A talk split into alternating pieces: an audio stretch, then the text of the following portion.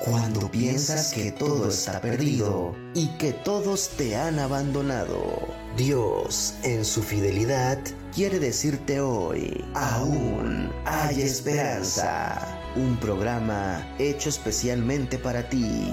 Escúchalo ahora en Friedman Studio Top Radio. Comenzamos.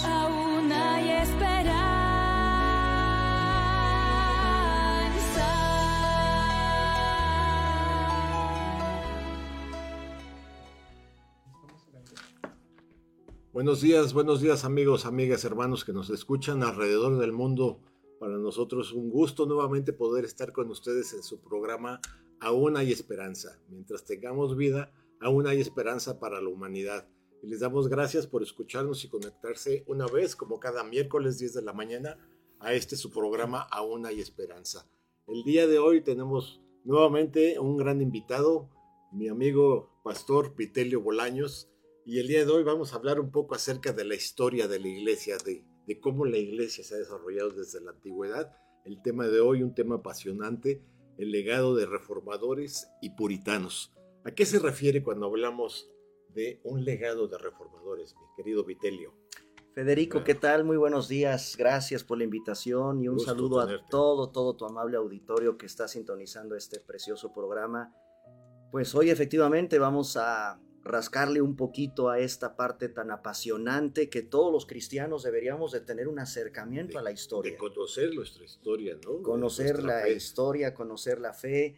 Por ejemplo, pues desde cuándo se les llama cristianos por primera vez en la historia. Hay un registro históricamente hablando de cuándo se les llama por primera vez a los primeros seguidores de Jesucristo cristianos. Así que el programa del día de hoy, Federico, tiene por objetivo en el marco de la conmemoración de un aniversario más del famoso movimiento de reforma de aquel lejano siglo XVI, pero con una actualidad impresionante por todo lo que aconteció en aquella Europa de obscurantismo, tal pareciera que el hombre eh, se enfrenta una vez más a reflexionar en cuanto que la historia se repite y se repite y se repite en es. cuanto a hacer a un lado a Dios, hacer a un lado las escrituras. El programa del día de hoy, en los minutos que gracias a Dios nos concede, es platicar precisamente con tu auditorio y contigo con respecto a este legado que nos han dejado, nos han dejado hombres y mujeres piadosas que tomaron en serio a Dios. Así es, esto es, pues, es muy importante conocer nuestra fe desde sus orígenes, ¿no? Es así como de las familias, ¿no? Conocer su, su árbol eh, genealógico, Genealógico. de dónde venimos, ¿no? Y de dónde provenimos, ¿no? Nuestros apellidos, etcétera. Bueno, pues así nuestra fe en Cristo, desde la, desde la creación, es una historia que está plasmada en la Biblia. Yo le llamo que la, la palabra, cuando comparto la palabra de Dios, yo digo que la, la palabra es la historia, es una historia de amor, la historia del amor de Dios por la humanidad. Y como bien dices, ¿no? ¿Cuántas veces nos hemos apartado de ese nuestro primer amor? Y Dios en su amor nos ha traído nuevamente hacia Él. Y, y que lo que vamos a ver el día de hoy, amigos, amigas, hermanos que nos escuchan, es muy interesante conocer la historia de nuestra fe, el por qué nos llamamos cristianos, el por qué eh, tantas iglesias se llaman ahora iglesia reformada de nuestro Señor Jesucristo, por qué, de dónde viene esa palabra y a qué se refiere cuando hablamos de los puritanos. Adelante, Vitelio, interesante. tema Claro que sí. Federico, muchísimas gracias. La palabra puritano fue un término despectivo que se empezó a usar por allá del siglo XVI, siglo XVII, como un término burlesco. Se trata de un grupo, principalmente de pastores anglicanos, que tenían por objetivo provocar un verdadero acercamiento a Dios. Esto significa que en aquellos ayeres de aquel lejano siglo XVI existía un oscurantismo, había un movimiento de mucha ignorancia con respecto a Dios, a su palabra, y lo que el Señor despertó en el corazón de estos llamados puritanos fue un llamado al arrepentimiento. Esta palabra es tan importante, tan vigente, que nuevamente Dios en su palabra nos muestra qué importante es tener ese arrepentimiento. Todos en nuestra vida necesitamos hacer esa pausa, esa verdadera reforma. Ahora entendemos un poco más esta palabra también, reforma. si hay que hacer reformas en tu estilo de vida, si hay que hacer reformas en tus hábitos, si hay que hacer una reforma estructural importante en tu iglesia inclusive. Todo eso tiene que ver con estos términos. Así que la palabra puritano es una palabra acuñada por allá del siglo XVI, siglo XVII, con un grupo de pastores anglicanos eh, eh, prácticamente en la región de Inglaterra, lo que hoy conocemos con Inglaterra, que buscaban purificar la iglesia. Y fíjense qué palabra, purificar la iglesia. Cuando yo escucho esta palabra, pues no me debe de sorprender. Jesucristo, en el libro de Apocalipsis, le entrega a siete iglesias siete mensajes y a cinco de ellas les llama arrepentimiento, a que se purificaran de alguna manera, a que quitaran prácticas que eran totalmente antibíblicas, que quitaran de ellos prácticas que no honraban al Señor. Y este llamado al arrepentimiento que tenían muy marcado los llamados puritanos fue el llamado que también hizo Juan el Bautista cuando lanzó su ministerio. Recordamos, por ejemplo, en el Evangelio de Mateo capítulo 3, si me permiten compartir un poquito acerca de la importancia que tienen estos hombres puritanos, es que ellos están retomando la Biblia, no están inventando nada nuevo, están regresando a las escrituras como tal vez tú, mi amigo. En esta hora que nos estás escuchando necesitas regresar a las escrituras y dejar de andar escuchando a los modernos enemigos de la iglesia, a los modernos enemigos del cristianismo que van en contra de los principios que tú sabes que están en la escritura. Mateo capítulo 3, por ejemplo, versículo 1, en aquellos días vino Juan el Bautista predicando en el desierto de Judea y diciendo, arrepentíos esto es increíble. Juan el Bautista fue la primera expresión que proclamó en su predicación. El Señor Jesucristo también en Mateo capítulo 4. Sería interesante que revisemos cuál sería el título o el contenido de la primera predicación que tenemos registrada en la Biblia de Jesucristo. Y curiosamente no fue el amor. Curiosamente su primer mensaje que Cristo proclama el primero que queda registrado en los evangelios no tiene nada que ver con el amor, no tiene nada que ver con la iglesia, tiene que ver con arrepentidos. El arrepentimiento. Y eso es lo que los puritanos entendieron con tanta precisión y que al final de la Biblia, o sea, miren qué interesante, el primer mensaje de Cristo es el arrepentimiento y el último mensaje que Cristo le sigue entregando a su iglesia, nuevamente, el arrepentimiento. Así que vaya que tiene una actualidad recordar a este movimiento de puritanos y reformadores con el tema del arrepentimiento. Así es, porque como bien nos dices, la historia se repite. Sí. Y la humanidad debemos de entender eh, cuando en la antigüedad eh, Dios les dice que a los israelitas que es nuestro, su obligación hablarle a sus hijos y a los hijos de sus hijos. Repetir, repetir repetir. Repetirle y dice, y estas palabras las escribirás, ¿no? En los dinteles de tu casa y en todo, las compartirás en todo momento.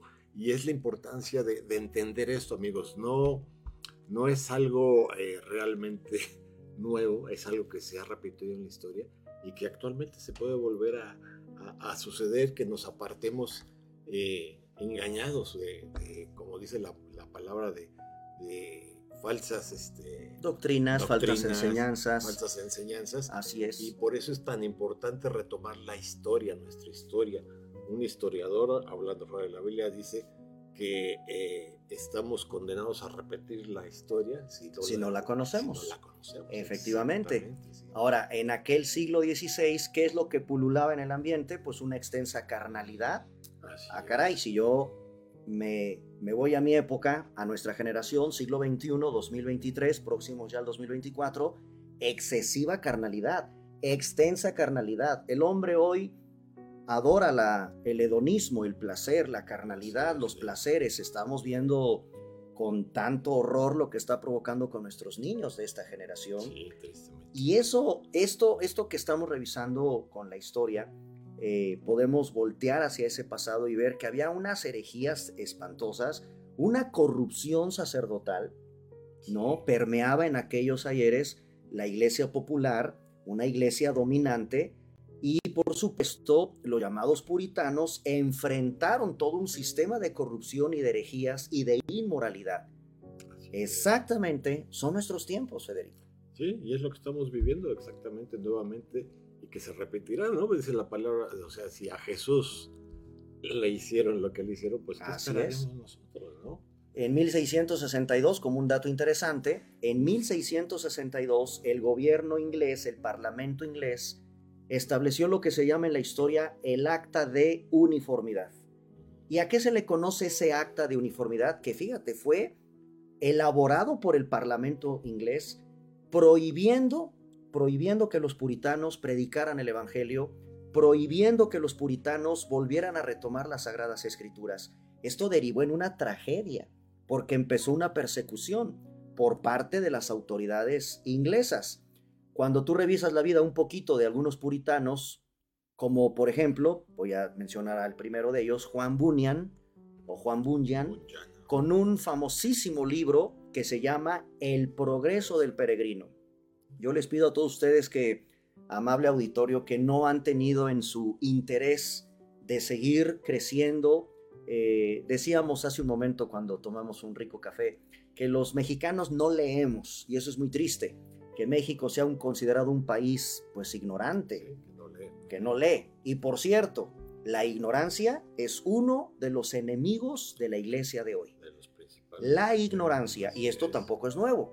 El Señor le había dicho a su pueblo, en el libro del profeta Oseas, capítulo 4, verso 6, mi pueblo pereció por falta de conocimiento. Así que no debemos echar en saco roto que estos temas tan apasionantes de la historia, y ahorita vamos a proporcionarte una lista de los títulos de algunos llamados puritanos, para que tengas ese interés en acercarte a lo que estos hombres plasmaron sin dejar hacer a un lado la Biblia, por supuesto, nadie puede negar que la Biblia es insu- insustituible, es un único libro, pero lo que los puritanos hicieron con sus libros, con sus obras, ayudan al fortalecimiento de nuestra fe cristiana.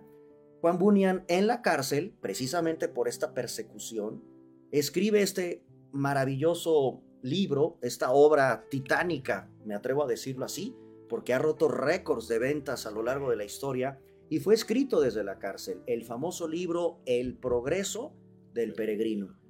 Todos los cristianos, Federico, debemos de tener ese libro en nuestra biblioteca.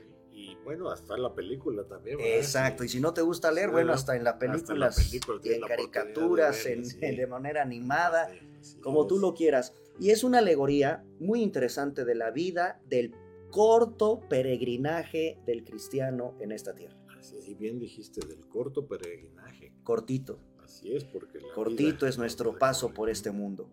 Eh, los puritanos se enfrentaron a una persecución, no fue fácil, fue una persecución interesante que se vivió en un país que hoy pues es admirado como Inglaterra.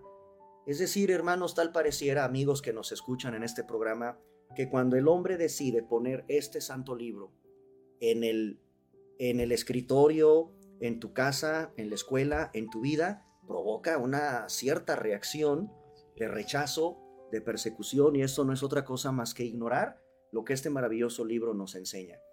Quisiera, si tú me permites, Federico, comentar con tu auditorio Adelante. algunos autores puritanos. Eh, porque la iglesia, los cristianos que nos están escuchando, deben acercarse, insisto, escogí este tema en el marco del mes de octubre, porque el 31 de octubre, ¿no? Se conmemora un aniversario más del famoso movimiento de reforma, que además es apasionante estudiar todo el contexto que implicó el movimiento de reforma y conocer inclusive a los pre-reformadores porque antes de Martín Lutero es la digamos el personaje central en la historia de la Reforma, hubo otros como por ejemplo Jan Hus o Juan Hus, Juan Wycliffe, me explico, por ahí había otro monje de apellido Savonarola que fueron importantísimos precursores de cientos de años antes que Martín Lutero. En otras palabras, lo que quiero comentar, Dios siempre ha tenido un remanente de hombres fieles que van a defender con su propia vida, como fue el caso de Juan Hus, Jan Hus, que murió quemado en una hoguera. El sistema religioso de su época lo quemó vivo. Era un odio contra ese hombre y fue mucho antes que Martín Lutero. La lista te quiero proporcionar por si les interesa a todo nuestro amable auditorio que consigan que revisen la vida, por ejemplo, y las obras de John Flavel. John Flavel escribe un libro maravilloso que se llama El misterio de la providencia. Y vaya que estudiar la providencia de Dios es extraordinaria. Saber que estamos en las manos de un Dios que tiene el control de todo en la historia. Tu vida, mi amigo, está en las manos de un Dios soberano. Es el Dios que determinó cuándo ibas a nacer, quién eres, y Dios es el único que sabe el minuto exacto en que tú vas a partir a la eternidad. Autores como John Flavel nos dejan un testimonio por escrito de reflexión acerca del misterio, porque no deja de ser un misterio, que estamos en las manos de un Dios que todo controla, aún las pandemias, las guerras, los gobiernos, y todo absolutamente está en las manos de un Dios soberano. Otro famoso puritano se llamó Thomas Watson, y Thomas Watson tiene, por ejemplo, el arte del contentamiento divino cuánto necesitamos aprender del llamado contentamiento. Tengas mucho, tengas poco, es un don de Dios que estés contento con lo que tienes. Agradecidos. Y agradecidos por el cafecito de esta mañana, por el platito de arroz, de frijolitos que hoy comiste, por tus hijos, por tu esposa, por el amanecer, por la lluvia, por el frío, por el calor. O sea, el cristiano cobra sentido la vida. Sí, sí, y esto es muy importante lo que nos dices porque es entender eso, como bien decías ahorita, ¿no? Así como entendemos que tenemos un principio, tenemos un fin. Tenemos un fin. Y el Señor, bueno, en esta vida tan corta que tenemos, en la mañana comentaba con mi hijo de un video de unos estudiantes que los, este, es una filmación muy antigua, y uno de los chiquitos decía, yo quiero ser presidente, estaba en primaria, y no, yo quiero ser abogado, yo quiero ser. Todos esos estudiantes ya murieron. Uno de ellos fue presidente Estados Unidos. Y, platica eh, precisamente que esta historia se repite día tras día, año tras año. Y ellos ya no están y nosotros eh, correspondemos a una etapa de la vida donde fuimos niños, fuimos adolescentes, donde Dios nos llamó, donde Dios nos alcanzó y entender cuál es el propósito de Dios para nuestras vidas. Bien decías hace rato cuando estábamos tomando el cafecito, si el ir a la escuela y el leer y estudiar nos quita los burros, pues imagínense. Así es. Leer la palabra y estudiar los orígenes de por qué de nuestras creencias. Así Toda la historia que hay detrás de todo esto. Importantísimo, eso. Importantísimo de lo que está diciendo, de todas las reformadores a lo largo de la historia. Y sí, ciertamente, como dice, ellos eh, ya tienen su recompensa. Hoy nosotros estamos aquí, amigos, amigas, y como decíamos, mientras tengamos vida, tenemos esperanza de entender e invitarlos eh, en los comentarios. Eh, vienen los datos de estos libros que está comentando nuestro hermano Vitelio para que los consigamos, los leamos y nos preparamos y entendamos cada vez un poco más el porqué de nuestra fe. El porqué de nuestra fe y por qué estos hombres piadosos que son eh, pues hombres que inspiraron a vez, a su vez, a otros hombres como, imagínense, ¿no? Para todos los que conocemos un poco de la historia del cristianismo, tenemos a Charles Spurgeon, por ejemplo, que tiene, ahí nomás, ¿verdad? Tiene el título del príncipe de los predicadores. Pues este hombre, tan apasionado por la predicación de las escrituras, tuvo su inspiración en los puritanos. Otro eh, predicador muy elocuente, muy respetado en el mundo cristiano es el doctor Martin Lloyd Jones, un médico inglés que dejó su carrera de medicina por dedicarse a pastorear una iglesia allá en Inglaterra y este hombre, médico prominente, su fuente de inspiración, por supuesto, siempre es la Biblia, siempre es Cristo, pero en su biblioteca tenía a los puritanos. Así que hermanos, acerquémonos a estos hombres como el legado que nos han dejado. Eh, Thomas Watson, aparte de los libros que estoy comentando, tiene uno precioso que se llama La hermosura de Cristo. Federico, ¿habrá un ser más hermoso que Jesucristo? Yo lo dudo. No, pues. ¿Habrá algo más apasionante que estudiar la belleza, la hermosura de Jesucristo? Como dice la palabra, dice, porque de Él y para Él y de Él son todas las cosas. Y qué mayor hermosura que al mostrado su amor y su misericordia. Nos deja sin palabras, ¿no? la hermosura de su obra en la cruz, la hermosura de su sacrificio, la hermosura de su vida de todo lo que Jesucristo hizo, vaya, pues esto inspiró a Thomas Watson para escribir una obra como La hermosura de Cristo. John Owen, otro prominente puritano, escribe sobre la tentación. La tentación, todos los días estamos ante Doña Tentación. y esa Doña Tentación es bien peligrosa, súper peligrosa, porque hay infinidad de cosas que nos tientan eh, no proviene esto de Dios, dice la palabra de Dios precisamente, ¿no? No somos tentados por Dios. Si nosotros tenemos unas concupiscencias que por ahí luego traemos cosas. Y bueno, pues puritanos como John Owen escriben sobre la tentación. Y otro título que a mí me llama la atención, la apostasía y sus causas. Todos los cristianos que nos están escuchando o los amigos que nos están viendo deben conocer que parte de lo que el Señor anunció como una profecía para su regreso era precisamente la apostasía. ¿Qué es la apostasía? De hombres, mujeres que aparentemente estaban con nosotros en las filas de la fe, todos como peregrinos, vuelvo a insistir en esta corta vida, y de repente abandonaron el camino de la fe cristiana y se fueron tras otras verdaderas herejías se desviaron completamente, o como decimos, ¿no? Coloquialmente en el lenguaje cristiano, se fueron al mundo, se regresaron al mundo. ¿Qué pasó con ellos? Bueno, no nos debe sorprender, hermanos, que la Biblia nos habla de la apostasía. Y desde aquel lejano siglo XVI, siglo XVII, John Owen nos escribe una obra que se llama La apostasía y sus causas. Thomas Brooks, otro puritano, remedios preciosos contra las artimañas del diablo. Así se llama ese libro. Remedios preciosos contra las artimañas del diablo de Thomas Brooks. Richard Baxter, una invitación a vivir. Una invitación a vivir. Y eso pareciera que tiene relación con tu programa. Mientras vivimos, mientras estemos aquí, aún hay esperanza. Y así lo escribió eh, Richard Baxter, una invitación a vivir. Y para los pastores que nos escuchan, si hay algún pastor o quien aspire a ser pastor, el pastor reformado el pastor reformado del autor Richard Baxter como puritano. Y comentábamos de John Bunyan, El progreso del peregrino, una obra clásica que debe de estar en la biblioteca de todos ustedes. Son algunos autores, desde luego, eh, Federico, que podemos compartir a manera muy general. Hay muchos más sobre puritanos muy notables que el Señor levantó en la historia, en una época en que la Biblia no era el centro, no estaba tomada en cuenta, y en la historia a esa época se le llama obscurantismo. Mis amigos, el día que tú cierres este libro y lo hagas a un lado de tu vida, las oscuridades, las tinieblas, la confusión van a permear en tu vida. La historia secular, no bíblica, no cristiana, la historia secular nos muestra que cuando se cerró las escrituras, cuando el hombre prefirió otras cosas que las escrituras, entró una época que queda registrada en la historia como el obscurantismo. ¿Y qué característica hay ahí?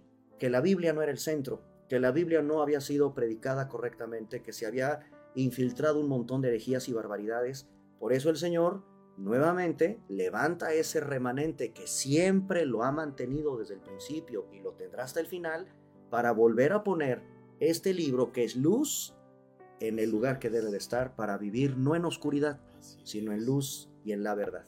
Y qué importante es esto, Vitey, lo que nos estás diciendo. La misma palabra nos dice, una luz no se pone debajo del almud, debajo de la cama. Una luz se pone en alto para alumbrar a los que están ahí.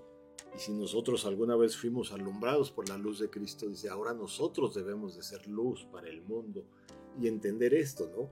Ataques, eh, eh, decía un pastor eh, en mi iglesia, dice, la vida es difícil de vivirla. Una vida sin Cristo es imposible. Así es. Imagínense, amigos. Entonces. Es una locura, es una barbaridad. Es una barbaridad. No hay, no hay nada, es una vida vacía. Exacto. Y entonces debemos de entender en el poco corto tiempo que Dios nos da de vida, 80, 90 años a lo mucho, los más fuertes. y si haces ejercicio, te cuidas y le echas ganas. Por exacto, sí. El día de ayer me notificaron un amigo mío del trabajo, ya jubilado también, de hace años, eh, falleció, falleció ayer tristemente él era dos años más joven que yo, estaba bien chavo. Entonces, estaba chavo, sí. estaba chavo. Falleció tristemente de una enfermedad que no se pudo controlar. Y, pensar eso, amigos míos, eh, como le comentaba buen Vitelio, eh, ¿cuántas, ¿cuántas personas que les hemos compartido nos hemos acercado y no les interesa acercarse a la luz? Están muy contentos, muy a gustos en la oscuridad, en el oscurantismo. Pero reflexionemos un poco acerca de esto. Si Dios te ama tanto, si Dios, eh, como dice, todos tenemos un principio y un fin, ¿sí? Y como dice la palabra, así como vinimos a este mundo sin nada, ciertamente así nos iremos de este mundo. Entonces, ¿qué es, que, ¿qué es lo que nos queda hacer en este tiempo de vida, Vitel? Nos queda desde luego venir a Cristo y volver a recordar ese arrepentimiento que fue la primera predicación del Bautista, el primer mensaje que Cristo eh, dio al inicio de su ministerio, el último mensaje que el Señor le entrega a su iglesia, de venir a Él y hoy su sangre preciosa, retomando esta hermosura de la que expresan estos puritanos, la hermosura de Cristo es que hoy, hoy mientras vivas aún hay esperanza de que te acerques a, Jesucristo, seas lavado en su preciosa sangre y retomes el camino de tu vida en la luz que es su palabra y que es Jesucristo. En este mes de octubre, ahora quiero, si me permites, en estos minutitos, compartir un poco acerca de lo que pasó el 31 de octubre de 1517. Eh, un monje alemán clavó un documento en la puerta del castillo de la ciudad de Wittenberg. ¿Y por qué lo hizo ahí? Pues porque en esa época, en aquel siglo XVI, 1517 es el siglo XVI, se clavaban en las puertas de las iglesias los documentos, los escritos, a donde se invitaba académicamente a debatir, a revisar, a analizar sobre algún tema. Hoy por hoy pues tenemos el Facebook, tenemos otras plataformas, existen los foros universitarios para el debate, programas de televisión, programas de radio para debatir, etc. En aquel siglo XVI se usaban las puertas de las iglesias. Y Martín Lutero, fíjate, Federico, qué interesante, era un buen monje. Y yo no dudo, ¿verdad?, que hay personas que llevan bien su religión. Creo que en este sentido hasta los musulmanes le ganan a muchos cristianos. ¿Sabías que ellos se hincan a determinada hora del día y se ponen a rezar y a orar y, y elevan sus plegarias hacia la Meca? Y no importa dónde estén, son rigurosos. O sea, hay gente que verdaderamente vive apasionadamente su religión. Y uno de ellos era este monje llamado Martín Lutero. Un monje que fue transformado por el poder de la palabra de Dios. Él era un profesor universitario, alcanzó los niveles de doctorado en teología en su religión. Eh, y de repente abrió la Biblia en uno de los pasajes más importantes para conocer el tema de la salvación, que tiene que ver con Romanos capítulo 1, versículo 17. El justo por la fe vivirá. Ese solo versículo tocó la vida y cimbró, reformó el pensamiento de este monje católico romano llamado Martín Lutero fue precisamente en esa época que él dijo, bueno, yo necesito saber qué está pasando dentro de mi, religión, dentro de mi organización. Jamás pretendía él cambiarse de religión, todo lo contrario, él quería permanecer dentro de su religión, pero quería saber, quería conocer qué estaba pasando porque históricamente había un abuso en lo que se conocía y que se sigue conociendo hoy como las indulgencias. Hoy las indulgencias hasta en el cristianismo están un poco disfrazadas también, cuando hay una cierta manipulación con el dinero, Federico. Sí, sí, tantas cosas. Que Otra vez la historia. O sea, veamos la importancia de conocer la historia, porque esto no es nuevo. Mis amigos, hoy el tema del dinero y la fe es un tema un poco difícil y no debería de ser, pero es debido al abuso, es debido a las mentiras, al chantaje que se da con esos temas, que pues tenemos que revisar qué dice Dios en su palabra aún con el tema del dinero. En aquella época se estaba construyendo la iglesia más grande del mundo, de las más impresionantes eh, construcciones religiosas que es obligado cuando uno visita Roma, ir a la ciudad del Vaticano, y todo mundo es obligado que haga una parada en la famosa Basílica de San Pedro. Yo les pregunto, ¿alguien en la historia sabe cómo se construyó semejante recinto que es impresionante? ¿Alguien sabe cómo se construyó? Pues precisamente vendiendo indulgencias. Así es, correcto. Hace algunos años, el Papa Francisco, con mucho respeto, pues estaba también eh, dando a conocer que se estaban vendiendo indulgencias plenarias en ciertos aeropuertos. En fin, esto es un tema actual. Y todos nuestros amigos que con todo respeto profesan la religión popular, pues deberían de conocer qué significa esto de las indulgencias. ¿Qué fue lo que provocó en Martín Lutero? Pues eh, en aquellos ayeres, otro monje como él, ya de apellido Tetzel, eh, pues las vendía a diestra y siniestra y además la forma en que lo hacía, pues causó que Martín Lutero se escandalizara, ¿no? Y fue esto que provocó el inicio de un movimiento que en la historia queda como la Reforma. Protestante, sí, pero es un error creer que ahí inició el cristianismo. Eso es un error. Porque muchos dicen, ah, ustedes son protestantes. Ah, entonces su origen está con Martín Lutero. No. Se llama efectivamente protestantismo porque protestó. Lutero protesta. Lutero y otros reformadores que el Señor levantó protestaron contra la, el abuso de la venta de las indulgencias. Pero ahí no tiene su origen el cristianismo. El cristianismo tiene su origen en el libro de Hechos de los Apóstoles, en el capítulo 2, cómo comienza la iglesia a ser conformada cuando Cristo se fue a los cielos. O sea, el, cristianismo bíblico tiene su historia, su origen en la Biblia, en el libro de Hechos, que es un libro histórico, por cierto. El libro de Hechos es un libro histórico. Todos debemos de conocer esta parte de la historia. Así que en términos generales, fue el, el, abuso de la venta de indulgencias lo que provoca que Martín Lutero empezaba ya a inquietarse y cuando Dios, como lo hace hasta el día de hoy, usa su palabra y el Espíritu Santo provocó una verdadera reforma en el pensamiento de este monje católico. y así es, y esa, esa reforma, como bien dijiste, debe de eh, estar en cada uno de nosotros, saber qué, qué reformas debemos hacer a nuestra vida, a nuestras creencias, a nuestros pensamientos. Y bueno amigos, no se vayan, vamos a un pequeño corte comercial, regresamos con este importante y apasionante tema, el legado de los reformadores y puritanos. Regresamos, no se vayan. El aprendizaje aún no termina. Continúa en un momento. Aún hay esperanza.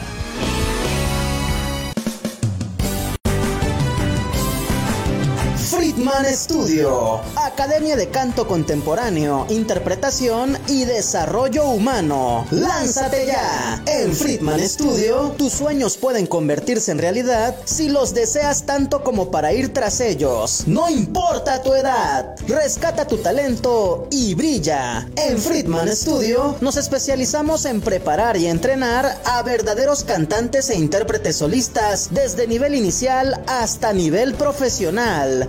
Impartimos clases de lunes a sábado en sesiones personalizadas o abiertas, en modo presencial o en línea, completamente en vivo. Friedman Studio apoya tu talento. Nuestros precios se adaptan a tu bolsillo de acuerdo a la modalidad y número de clases mensuales que tú elijas. Agenda tu clase muestra sin costo y conócenos. Nuestra metodología, entrenamiento y técnica vocal interpretativa se enfoca y adapta a todos los niveles y géneros musicales.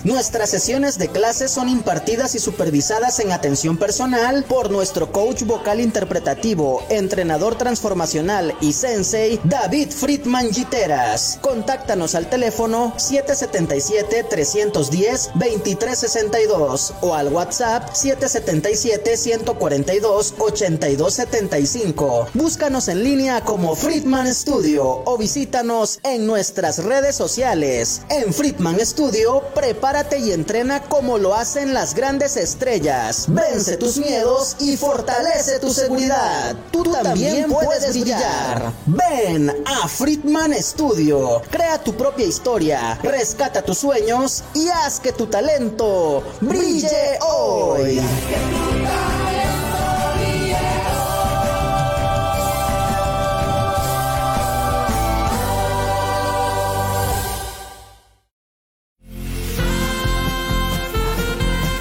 Estamos de regreso con más palabras de vida eterna para ti. Aún hay esperanza. Continuamos. Pues continuamos amigos con este programa con nuestro invitado el pastor Vitelio Toledo y queremos mandar saludos a todos los que nos están escuchando. Si tienen alguna duda, alguna pregunta, quieren mandar saludos a través de las redes sociales pueden enviarnos sus comentarios. Eh, José Muciño dice saludos desde Tasco Guerrero. José Muciño, Un saludo a Tasco, claro que sí. Este, Elisa Campos, saludos y bendiciones, Pastor Vitelio. Gracias, Eli. María Guadalupe Pineda. Hermana Lupita Pineda, sí, claro.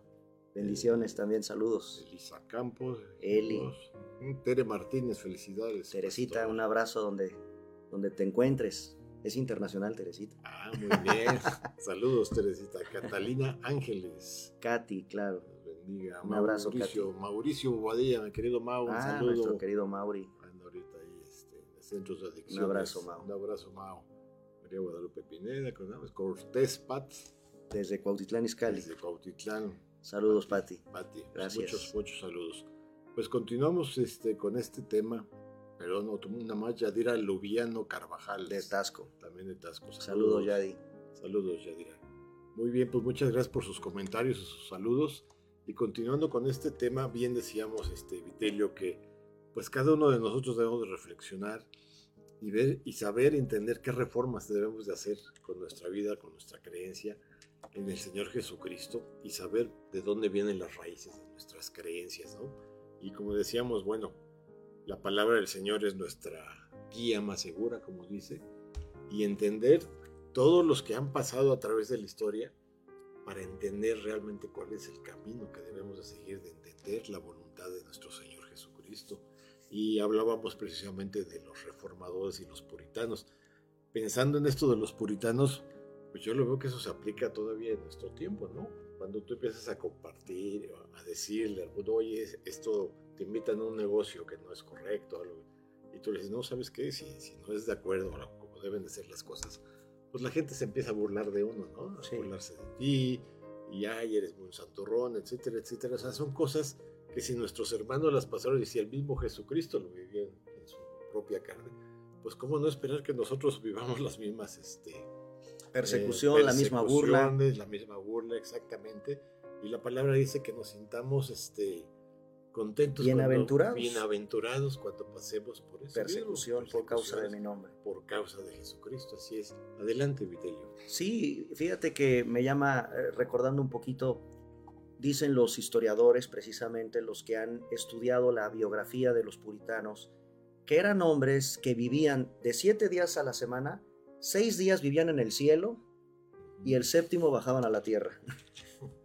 es decir, los seis días de la semana, en la escuela, en su trabajo, en sus oficios, eran hombres intachables.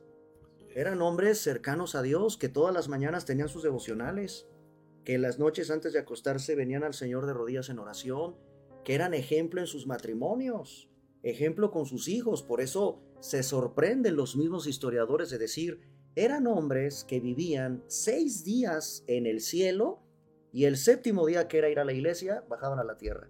Claro, es una manera, ¿no?, de explicar lo entregado que estaban al Señor estos hombres, los llamados puritanos. Eh, efectivamente, esto es para nuestros tiempos. Tenemos que volver a retomar la vida de santidad, la vida de consagración de estos hombres. Hoy la iglesia eh, tiene un nuevo ataque, la iglesia de Cristo. Son varios movimientos y voy a enumerar cuáles son los peligros o los ataques a los que la iglesia de Cristo se está enfrentando el día de hoy. Y cada uno de ellos ameritaría todo un programa, Federico. Sí, Por ejemplo, sí, sí. el neopaganismo. Cuando escuchamos la palabra pagano, pues ya eh, es una palabra fuerte para, para quienes conocemos la palabra de Dios, esta palabra pagano. Pero curiosamente su origen, su raíz no es tan mala. Esa palabra se empezó a usar de manera ya despectiva, de manera ya para rechazar cualquier ideología, cualquier situación, cualquier comportamiento que estuviera fuera de la verdadera adoración a Dios. Pero hoy por hoy existe este concepto moderno, porque esto es moderno, llamado neopaganismo. Ese es un enemigo de la iglesia que amerita toda una explicación. Otro, secularismo. El secularismo. Y eso se está infiltrando a las iglesias cristianas del día de hoy. Peligroso que nosotros permitamos que el mundo se meta a la iglesia. Las prácticas del mundo, la ideología del mundo. Y hoy el mundo tiene sus ideologías, tiene su cosmovisión, y los cristianos, esta es nuestra cosmovisión. Sin embargo, muchos lamentablemente están permitiendo que ese secularismo, que también amerita toda una explicación aparte, se infiltre en la iglesia. Otro se llama pragmatismo. El pragmatismo es un sistema filosófico que tiene una frase que todos, todo el mundo hemos escuchado. El fin justifica los medios. Pero cuando esto yo lo llevo a la Biblia o al cristianismo es muy peligroso, porque entonces en la Biblia no, el fin no justifica los medios muchas veces. Pero lamentablemente como parte del ataque moderno contra la iglesia existe esta corriente filosófica llamada pragmatismo. Y el último que quiero comentarte, ignorancia. Por ignorar la historia, por ignorar la Biblia principalmente, por ignorar la doctrina de las escrituras, por la ignorancia tan grande que hay. ¿Y por qué somos ignorantes? Pues no leemos. No leemos, sí. Si no leemos la Biblia, pues menos voy a leer a Baxter o menos voy a leer a Owen. No sé qué es eso del progreso del peregrino. Lean, hermanos. Hay que tener ese bendito hábito de tener ese amor por los libros. Recordábamos cuando Pablo en la cárcel le decía, tráeme los papiros, tráeme, tráeme los libros. Sobre eso hace una reflexión maravillosa el predicador Charles Spurgeon. Pablo leía. En la cárcel estaba interesado en seguirse preparando, capacitándose, instruyendo. Pablo mismo, que fue elevado al tercer cielo. Pablo, que tuvo visiones. Pablo, que tuvo un encuentro personal con Jesucristo, necesitaba leer y seguir preparándose, estando en la cárcel. Vean la importancia de que revisemos en la historia estos temas. Sí, esto eh, es algo tan importante cuando la palabra nos habla sobre el tema de nacer de nuevo, cuando el maestro de la ley Nicodemo está con el Señor Jesucristo y le pregunta, maestro, ¿qué tengo que hacer? Es necesario nacer de nuevo. Y le dice, ¿qué? referente a la carne, meterme al vientre de mi madre y volver a nacer. Dice, no, lo que es de la carne, carne es, pero lo que es del espíritu, espíritu es. Y entender esto, ¿no? Que cuando tú reconoces a Jesucristo en tu vida, te reconcilias con Dios y reconoces tu pecado, el sacrificio que Jesucristo hizo en la cruz por ti, habla de un nuevo nacimiento espiritual. Y como un niño recién nacido, yo siempre les pongo este ejemplo, un bebé recién nacido, ¿qué es lo primero que necesita cuando lo ponen en los brazos de su madre? ¿Qué es lo primero que hace este bebé? busca el alimento, busca el alimento de su madre. Nosotros cuando hacemos una decisión por Cristo, conocemos, dice la palabra, conocer es la verdad y la verdad te hará libre, y empezamos a crecer en, los caminos de Cristo, ¿cuál es el alimento del creyente? ¿Cuál es el alimento del cristiano? Este, la palabra de Dios. Así es. Y si no nos alimentamos de la palabra de Dios, como dice bien dijiste ahorita, existe el riesgo de estas corrientes, ¿no? Que el mundo nos influencie, ¿no? o, como dices, este, pragmatismo, ¿no? pragmatismo, neopaganismo, secularización y la ignorancia. Entonces, y el, principal y más peligroso, la ignorancia o la flojera, le diría yo, ¿no? Eso, es, un enemigo de la iglesia, la ignorancia. Aún eso es un, riesgo. Entonces, entre más nos preparemos, más nos alimentemos, más sabremos defendernos delante de, de quien nos pida una explicación, dice la palabra, de quien nos exija acerca de nuestra fe. Ahora, lo hermoso de todo esto es entender que no es en nuestras fuerzas y no estamos solos. Yo como le, platicaba a mi hermano Vitelio, yo cuando conocí de pequeño, me platicabas tú también desde los 10 años, tenías el deseo de servir al Señor. Sí. Pues yo vi la mano del Señor en todo momento y la he visto en todo momento en mi vida. Él, como le, he compartido muchas veces, yo estoy aquí por la misericordia de Dios. El día de hoy, tú y yo estamos aquí, no es por casualidad es por el amor de Dios y porque nos ha permitido el día de hoy poder llevar hasta ustedes este mensaje tan importante. Es responsabilidad de cada uno de nosotros, amigos, amigas, hermanos que nos están escuchando, que busquemos, que nos instruyamos. ¿Cómo, ¿Cómo podemos realmente decir en qué estoy creyendo? ¿Por qué estoy pasando estos sufrimientos? Estos sufrimientos, muchos hermanos a lo largo de la historia los han pasado. Estos libros maravillosos que nos explican. Bunyan en la cárcel escribió El progreso del peregrino, perseguido. Y si ustedes leen este libro o ven la película, es precioso. Empieza con un versículo precioso que dice Jesús, porque mi yugo es fácil y ligera mi carga. Jesús nos está invitando a que le entreguemos todas nuestras cargas. Dice que porque su carga es fácil y es ligera y él empieza eh, a entender que no podemos nosotros con nuestras propias cargas. Él nos ofrece llevar todas nuestras preocupaciones, nuestras cargas, y entender que en Cristo somos más que vencedores, ¿no? que en Cristo tenemos una nueva vida, que en Cristo nuestra vida tiene un propósito. Entender que el Señor tiene un propósito para cada uno de nosotros. Y hermanos, hermanas, nuevamente es hacerles la invitación. Acerquémonos al Señor, acerquémonos a su palabra, leámosla. Eh, me ha tocado entregarle eh, eh, Biblias a gente que no sabe leer, tristemente no sabe leer. Sí, hay, analfabetismo, todavía hay muchos. Y les, digo, ¿tienes celular? Ah, ese sí tengo. Ah, bueno. Aquí la bajas, celular, pero no saben leer. Aquí le, le, picas y te la va a leer solita y tú la escuchas. Hasta en eso, ¿verdad? ya tenemos Biblias para solo escuchar. ajá, con los audiolibros. Audiolibros. Sí, sí, sí. Y le digo, y si no, pues un nieto o un hijo tuyo que te la lea. Ah, gracias, gracias. Y entonces, pretextos, pues no tenemos delante de Dios, tenemos estos aparatitos que donde estemos estamos comunicados y podemos, como dice ahora, es el instrumento de hoy en día para poder debatir. ¿Habrá pretexto el día de mañana cuando estemos delante del Señor? ¿Habrá pretexto? Exactamente, entonces, exacto. Y dice la palabra en Romanos 14, 12, que todos sin excepción algún día daremos cuenta delante de Dios. El tribunal de Cristo, los que somos cristianos y los no cristianos, por eso la importancia, mi amigo, de que vengas a Cristo, porque hay un juicio para también los que rechazaron el Evangelio. rechazaron, exacto. Entonces, cuando ya te han hablado de Cristo, cuando te ofrecieron una Biblia, cuando has escuchado este programa, cuando alguien se acercó para compartirte, sabes que, amigo, todo eso ya está grabado en tu historia. Y delante de Dios, como dice su palabra, no tenemos pretextos. No hay pretexto. Pero lo hermoso de, de esto es que Dios es un caballero, porque Él no nos está obligando a nada. Él nos está mostrando su amor y dice que nosotros tenemos la libertad de escoger.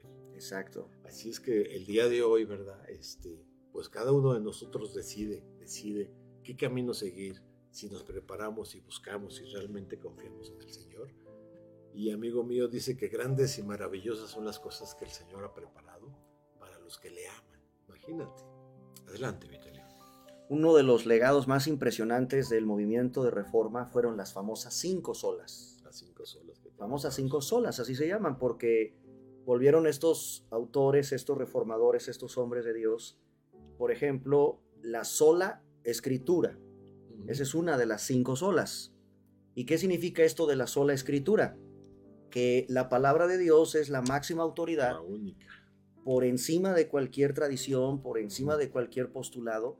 Si no están las escrituras, no podemos tomarlo como una autoridad. Es el, énfasis. Y Martín Lutero defendió, pero a capa y espada, este famoso lema, sola escritura. Volviendo a la historia, el miércoles 17 de abril de 1521, este monje llamado Martín Lutero compareció ante lo que se conoció como la dieta de Worms. Esta palabra dieta es una palabra alemana que significa asamblea. Dieta en alemán es asamblea, o sea, en la asamblea de Worms, en la ciudad de Worms, y ahí estaba otro rey, otro monarca importantísimo, y todo el mundo sabe quién es Carlos V. Todo el mundo lo sabe porque hemos probado el chocolatito, ¿no? Sí, es lo que te iba a decir. El chocolate Carlos V, ¿no? Carlos V estaba presente en esa asamblea de Worms. ¿Quién era Carlos V? Había sido recién nombrado emperador del Sacro Imperio Romano Germánico. Estoy hablando de historia, Federico. Y ahí se encontraba Martín Lutero aquel miércoles 17 de abril de 1521. Le hicieron dos preguntas. Imagínate la escena, ahí en una asamblea está este prominente gobernante recién llamado, ordenado emperador Carlos V. Y le hicieron dos preguntitas a Martín Lutero y fíjate lo que contestó este hombre. Las preguntas fueron las siguientes. Estos documentos, ahí estaban los documentos, estaban las 95 tesis que Martín Lutero había hecho. A ver, ¿estos documentos son de usted? Sí, respondió Martín Lutero. Segunda pregunta, ¿usted se retracta, se retracta de estos escritos? Eran 95 tesis. Ellos le pedían que se retractara de 41. 41 de los 95 le pidieron que se retractara. Y Martín Lutero con humildad dijo, denme 24 horas. No contestó de manera inmediata. O sea, todavía este hombre dijo, bueno, voy a revisar, a lo mejor yo estoy equivocado. A lo mejor yo estoy equivocado, yo amo mi religión. Pidió 24 horas para pensar y para meditar. Llegó el jueves 18 de abril de 1521. Lutero vuelve a comparecer ante el tribunal con una asistencia mucho mayor. Ya había causado más expectación lo que iba a pasar ahí. Y su interlocutor de Martín Lutero se llama Johannan von Eck. Así se llama ese personaje que en la historia está asistiendo a Martín Lutero como un interlocutor en la dieta de Worms, Johannan von Eck. Y le dijo a Lutero, oye, no has contestado, no has respondido a lo que te están pidiendo de que te retractaras. Y escuchen, por favor, el testimonio que queda registrado en la historia de un hombre que en oración, yo no dudo que Lutero era un hombre de oración, se puso a orar, revisó, yo creo que no pasó una muy buena noche, seguramente volviendo a recordar que acá ah, ya tengo una cita otra vez mañana con el tribunal que me están pidiendo una explicación de lo que estoy haciendo. Y escuchen, amigos, lo que queda registrado en la historia. Escuchen lo que dijo Lutero. Si no me convencen mediante testimonio de las escrituras o por un razonamiento evidente, puesto que no le creo al Papa, ni a los concilios solos, porque consta que han errado frecuentemente y se han contradicho a sí mismo. Quedo sujeto a los pasajes de las escrituras aducidos por mí y mi conciencia está cautiva de la palabra de Dios. Yo no puedo ni quiero retractarme de nada, porque no es prudente ni recto obrar contra la conciencia. Que Dios me ayude. Amén. Amén. Todos se quedaron en silencio. Carlos V decretó que mataran a Martín Lutero. Y todo por defender la palabra de Dios. Qué increíble que ningún teólogo se atrevió a debatirle lo que Lutero ya había redactado de lo que encontró en las escrituras. Eso es lo que provoca la ignorancia. Eso es lo que provoca una religión que te ciega a encontrar la verdad en la palabra de Dios. ¿Qué hizo Carlos V? Decretó que mataran a Martín Lutero. Y fue, y fue protegido, fíjate cómo es Dios. Porque así como hay persecución, también Dios da una escapatoria. Y levantó en la historia a Federico el Sabio.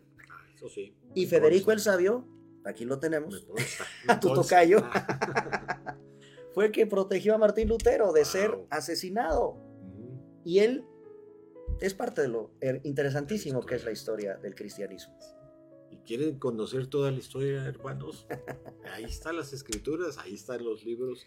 Ahí está la historia. Ahí está la historia. Entonces, amigos, esta historia se repite cada día en cada uno de nosotros. Es una lucha, es un ir y venir, pero que el Señor nos promete ser fieles. Más dice que mayor es el que está en nosotros que el que está en el mundo.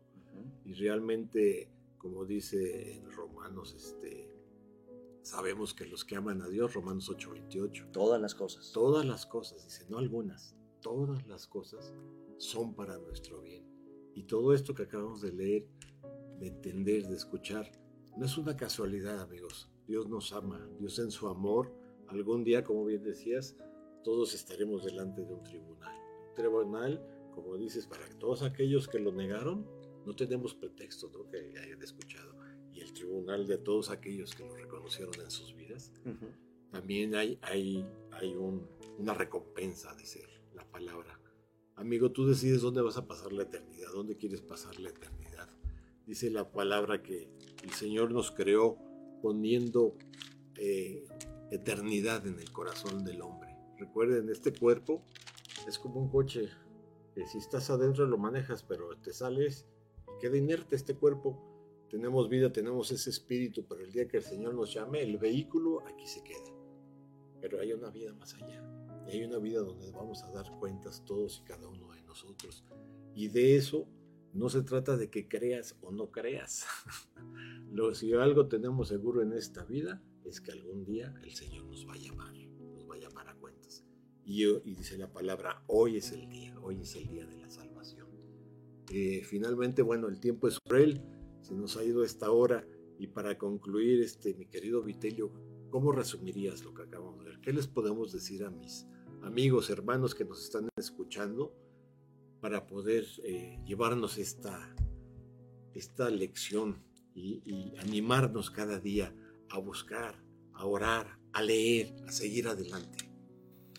Después de Cristo, que es lo más hermoso que hay, después de Cristo, lo más hermoso es este libro. Es un tesoro maravilloso a donde tú encontrarás respuestas a las interrogantes, a las grandes interrogantes de la vida. ¿Quién eres? ¿A dónde, a dónde vamos? ¿De dónde venimos? Eh, conocer la historia, aquí hay historia, la historia del ser humano, lo que tanto allá afuera en las universidades se quiere saber sobre de dónde viene. Aquí tienes un libro que quedó por la palabra de Dios, así lo llamamos, la palabra de Dios, Dice Cristo en Mateo capítulo 5, versículo 18, de cierto, de cierto os digo, cada que tú leas en la Biblia este desierto, desierto te lo digo, es una verdad absoluta que no amerita contradicción alguna.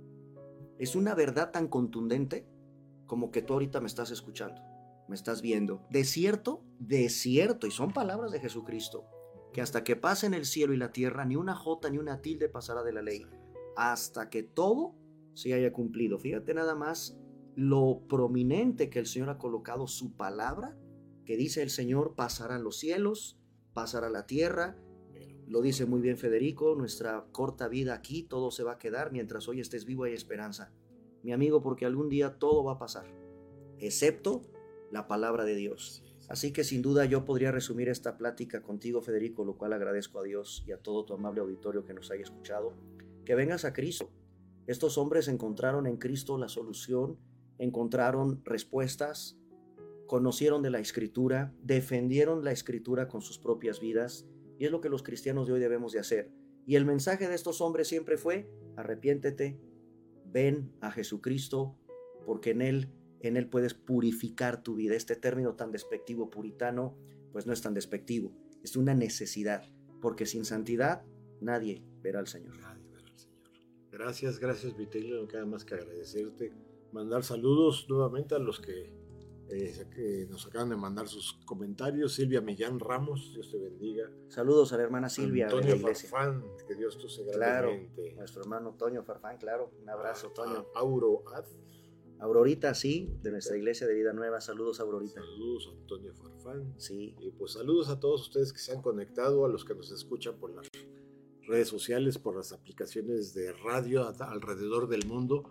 Les damos gracias por haberse conectado, por habernos escuchado y saber que no es una casualidad. Recuerden, Dios te ama, Cristo te ama y está buscando tu vida. Mientras tengamos vida, tenemos esperanza, aún hay esperanza.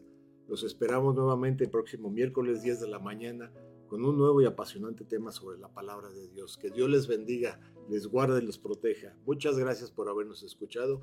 Muchas gracias, Vitelli, por habernos acompañado. Y seguiremos haciendo otros programas porque... Claro que sí, Federico. Tanto de qué platicar de la palabra de No acabamos. No acabamos. que Dios los bendiga, amigos, hermanos. Saludos a todos. Bendiciones. Por hoy hemos aprendido de la palabra de Dios lo que necesitamos. Te esperamos la próxima emisión para continuar aprendiendo de su amor y fidelidad. Solo nos queda por decirte, si Dios es por nosotros, ¿quién contra nosotros? Aún hay esperanza. Nos escuchamos muy pronto por Friedman Studio Top Radio, la radio que se escucha y se ve.